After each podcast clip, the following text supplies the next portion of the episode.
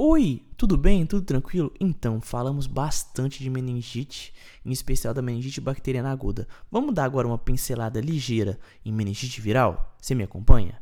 Meu nome é Lucas e esse é o Consegue Me Explicar. Antes de mais nada, eu tenho que fazer aqui esse convite sempre. Se você não segue Consegue Me Explicar aqui no Spotify e no Cashbox, por favor, cogite seguir.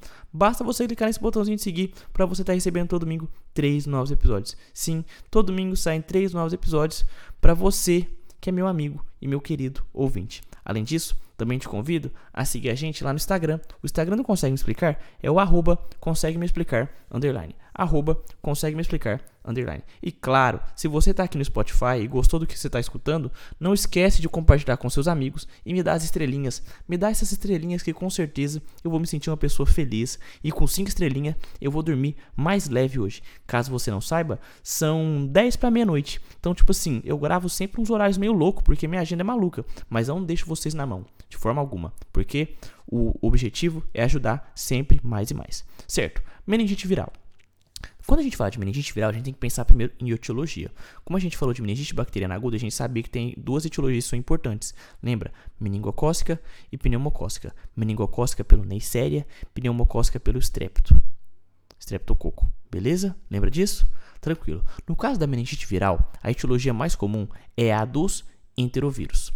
Outros vírus podem acontecer, como por exemplo, vírus da herpes, dengue, Nilo oriental, raiva, cachumba. Isso tudo pode causar meningite, mas o mais comum são os enterovírus. Existem vários enterovírus. Em, 80, em 60 a 90% dos casos de meningite viral é causada por enterovírus. A transmissão do enterovírus é feita por meio da transmissão fecal-oral e respiratória. Como é que é o quadro clínico do paciente que tem uma meningite viral? Ele parece com a meningite bacteriana, mas calma, calma. Mas tem, não tem uma redução do sensório, ou seja, não tem uma redução da, do nível de consciência, não tem um déficit focal e ou convulsão. Então é uma meningite bacteriana, só que bem mais branda, bem mais tranquila. Se tiver essas questões de rebaixamento sensorial, aí a gente já começa a pensar no vírus da herpes já que o vírus da herpes é o principal causador de meningoencefalite. Pensou em principal causador de meningite viral? Enterovírus. O principal causador de meningoencefalite, aí entra o vírus da herpes. Então, o quadro clínico do paciente de, de meningite, bacteria, é, meningite viral é bem, mais, é bem mais, mais brando, bem mais tranquilo, certo? Tranquilo? Beleza, continuando. E como que é o líquor desse paciente?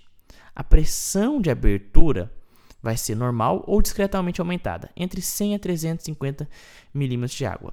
O paciente tem pleocitose. Lembra daquele terminho? Pleocitose, que é leucoci leucocitose no líquor. Ele tem pleocitose, uma leucocitose no líquor. Só que a meningite bacteriana aguda é por conta de neutrófilos, lembra? Aqui é uma pleocitose do tipo linfocítica e ela é discreta, com predomínio desses linfócitos. A proteína é baixa, 30 a 80 mg por decilitro, e a glicose tende a estar normal. Existem exceções, exceções sempre irão existir. No caso do citomegalovírus no paciente imunodeprimido, ou cachumba, ou no paciente com coriomeningite linfocítica, que é o famoso LCMV, teremos um líquor até parecido com a meningite bacteriana aguda. Esses três são capazes de fazer de deixar a glicose baixa. Enquanto que na meningite viral a glicose normalmente está normal, esses casos de sintomegalovírus em imunodeprimido, cachumba e coriomeningite linfocítica, que é a LCMV, a gente vai ter um líquor parecido com a meningite bacteriana aguda. Lembrar que esses três são capazes de deixar a glicose baixa. Como a gente confirma a etiologia? Para o vírus vai existir a sorologia e cultura viral. A sorologia é importante para o vírus, vírus, por exemplo, do Nilo Ocidental, o que não é comum no Brasil. Então não esqueça, o vírus do Nilo Ocidental não existe aqui no Brasil praticamente. Então não se preocupe, não fique, não fique sofrendo com isso. Oriental, falei errado. É, o padrão ouro da atualidade para descobrir para descobrir a etiologia da meningite viral é o PCR no líquor. O PCR no líquor. E como é que é o tratamento? Como é que é feito o tratamento do paciente com meningite viral? Esse tratamento será feito um tratamento de suporte. Como uma doença que não tende a cursar com hipertensão intracraniana, logo a gente deve fazer o quê? Tratamento de suporte, analgesia, antieméticos, antitérmicos, deixar o paciente bem hidratado. E se tiver vírus do gênero herpes nesse paciente, eles respondem bem também ao uso de aciclovir. Logo, a gente lança mão desse medicamento. Se o paciente tiver com meningite viral por conta de do vírus da herpes, lançaremos mão de aciclovir. Mas no geral, tratamento de suporte, hidratação é, vigorosa e boa, analgésicos, antieméticos, antitérmicos. Tranquilo? Beleza? O que é importante também lembrar é que a meningite viral aguda tem um bom prognóstico. Então, pensaremos em internar quando não podemos acompanhar o paciente ou se o paciente tiver com uma sintomatologia refratária ou também o paciente imunodeprimido.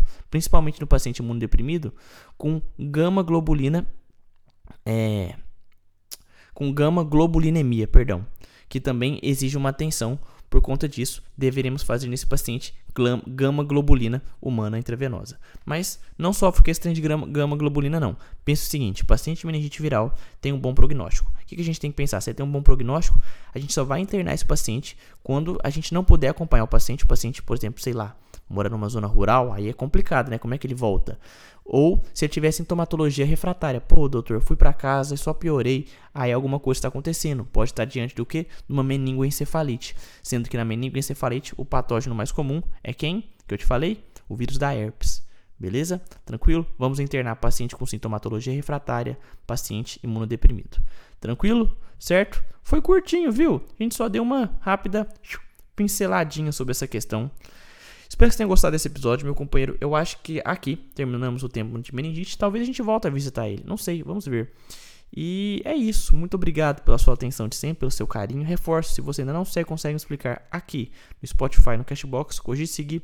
Basta clicar nesse botãozinho de seguir que você vai estar recebendo todo domingo três novos episódios. E claro, se você ainda não ainda não não seguiu a gente no Instagram, siga também. O nosso Instagram é o arroba consegue me explicar underline e claro, me deixe as estrelinhas. Se você me deixar essas estrelinhas, eu vou ficar muito feliz com as suas estrelinhas. Pode ter certeza disso. Um beijo para você. Valeu. Falou. E você sabe, né? Fui, mas sempre tô com você no meu coração, porque vocês são importantes. Tchau.